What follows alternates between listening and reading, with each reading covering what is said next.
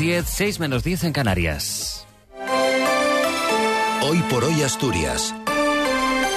Ángel Fabián.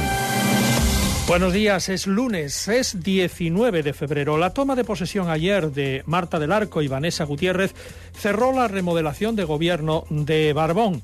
Cerca de 40.000 personas secundaron ayer las carreras solidarias de Galván por la investigación del cáncer infantil. Los pescadores deciden hoy si continúan la estela de los paros agrarios. Además, iniciamos la semana con lluvias eh, débiles y temperaturas de 12 grados en Oviedo, Langreo, Llanes y Cangas de Onís. Hay 13 en Gijón y en Avilés, 11 en Mieres y 14 en Luarca. El pronóstico del tiempo para hoy es de intervalos de nubes bajas matinales con brumas y nieblas asociadas en el interior, tendiendo a poco nuboso en las horas centrales. Al final de la tarde volverán a aumentar las nubes bajas con nieblas dispersas en zonas altas, sobre todo en la mitad occidental. Precipitaciones débiles a estas primeras horas en el litoral que remitirán a lo largo de la mañana de oeste a este. Temperaturas mínimas en descenso en la cordillera se esperan al final del día y máximas en descenso. Heladas débiles y dispersas en cotas altas de la cordillera. Vientos flojos de nordeste y este.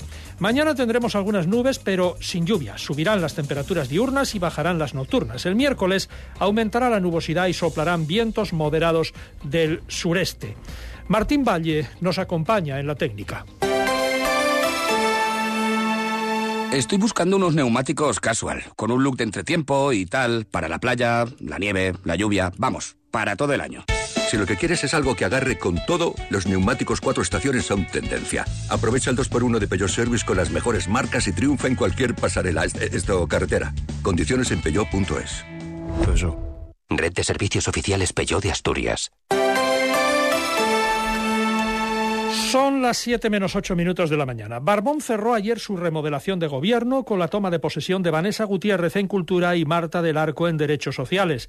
Barbón dio las gracias ayer a las dos nuevas consejeras y defendió la labor de su gobierno. Asumís el reto de formar parte de un equipo, de un gobierno de unidad progresista con vocación reformista que reivindicamos, sostenido sobre dos proyectos políticos que han sido capaces de ponerse de acuerdo en las prioridades de Asturias, siendo conscientes además que somos el gobierno de Asturias, de toda Asturias, de los asturianos y asturianas que nos apoyaron y de los asturianos y asturianas que no lo hicieron, porque en Asturias solo hay un gobierno y es este.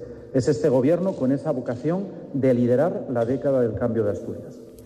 Vanessa Gutiérrez, que asume cultura, política lingüística y deporte, explicó que su objetivo a corto plazo es aligerar los procesos administrativos para la concesión de ayudas o tener en breve un plan de normalización del asturiano, aunque hay mucho más trabajo, dice. bueno, tenemos mucho por delante, hay de bibliotecas, ya hay de museos, ya hay de archivos, la modificación de la ley de uso eso desarrollo también con otro tipo de disposiciones y el desarrollo también de la ley de actividad física y deporte, que bueno, fue, fue aprobada en el año 2022 y plantea más un desarrollo muy importante y una ley muy avanzada, pero que necesita de esa complementariedad, ¿no? ese desarrollo legislativo en el que ya estamos trabajando también. La ya consejera de Derechos Sociales, Marta del Arco, que hasta ahora ocupó la Dirección General de Infancia y Familia dentro de la propia consejería, Optaba, sin embargo, por ser prudente. Sincera y tranquilamente necesito sentarme, necesito eh, tener contexto, no puedo, no, yo no soy una persona que decida sin tener contexto y sin tener claras las cosas y necesito un poco de tiempo justamente para eso, para hacer un análisis full time, con muy poco tiempo, porque no vengo de fuera de la consejería, como bien se, sabe, pero para ser sensata necesito un poco de tiempo para poder plantear eh, cuestiones alcanzables y no decir cuestiones que no son más que sueños. Lo mío, yo trabajo por objetivos y entonces necesito un poco de tiempo para poder planteármelos. Asturias se ha convertido este domingo en una auténtica marea naranja. Unas 40.000 personas han corrido en alguna de las 73 carreras solidarias organizadas por prácticamente todos los concejos asturianos para recaudar fondos para la Asociación Galván de Lucha contra el Cáncer Infantil.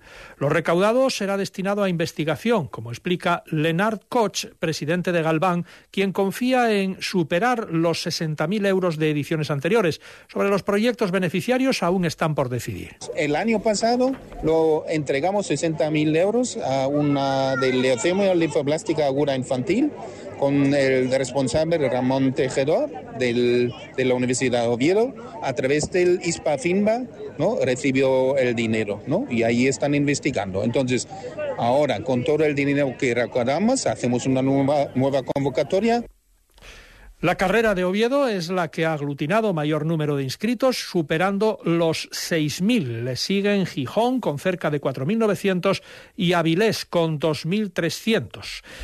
Los pescadores podrían unirse a la gente del campo y tomar también la calle. Para las cinco de la tarde está convocada una reunión de federaciones y organizaciones estatales de la pesca para decidir qué hacer. Son los pescadores tradicionales que, motivados por las protestas ganaderas, piden también que se les tenga en cuenta en sus exigencias, que por otro lado comparten con los ganaderos. Adolfo García es el presidente de las cofradías asturianas. Por pesquero estamos hartos y cansados de la burocracia europea y de las consignas que nos mandan desde Europa, tenemos que reivindicar nuestras necesidades. Bueno, hay dos líneas rojas que podríamos decir que coincidimos con el campo y con la agricultura, que son el relevo generacional, no viene nada por detrás del relevo, y luego también la competencia desleal que hacen pues eh, productos pesqueros de otros estados el gobierno asturiano, en colaboración con la organización Shega, conmemora hoy el Día Internacional contra LGTBI-fobia en el deporte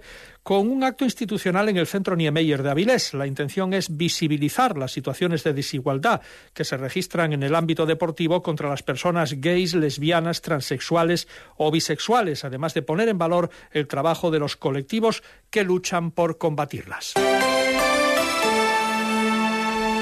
Deportes. Cali González, buenos días. Buenos días. El Sporting terminará la jornada quinto y a tres puntos del ascenso directo después de su empate frente al Valladolid. Dos puntos menos tiene el Oviedo tras su goleada frente al Burgos, que está a dos puestos por debajo el conjunto Carballón y a un punto del playoff, además a cinco del ascenso. Curiosamente, la próxima jornada, tanto el Oviedo como el Sporting se van a enfrentar al último rival del otro. El Sporting se medirá el domingo al Burgos en el plantillo, estadio donde los locales no conocen la derrota y es el único equipo de toda la segunda división que todavía no ha perdido en su estadio. Mientras que el Oviedo volverá a jugar, en este caso el viernes, ante otro rival directo. Visitará al Valladolid, que suma un punto más y en el caso de ganarle entraría en puestos de playoff. Hablamos ahora de la segunda federación. Venció Vetusta 1-0 el Guijuelo. El Marino empató 0 contra el Valladolid Promesas. Ganó el Covadonga 2-0 al Racing Villalbés. Empató el Avilés 1-1 ante el Cayón y venció el Langreo 2-3 frente al Rayo Cantabria. Y finalizamos con la jornada en tercera federación, la número 21, con los siguientes marcadores. Gijón Industrial 2, Titánico 2, Lenense 2, Colunga 0, Lealtad 2, Barcia 0, Avilés Stadium 2, Llanes 1, Praviano 1, La Entrego 1, Llanera 3, Caudal 0, que se mantiene como líder el Llanera, Ceares 2, Luerca 0, Tuilla 1, Sporting Atlético 2 y Urraca 4, Condal 1. Faltan dos minutos para las 7 de la mañana.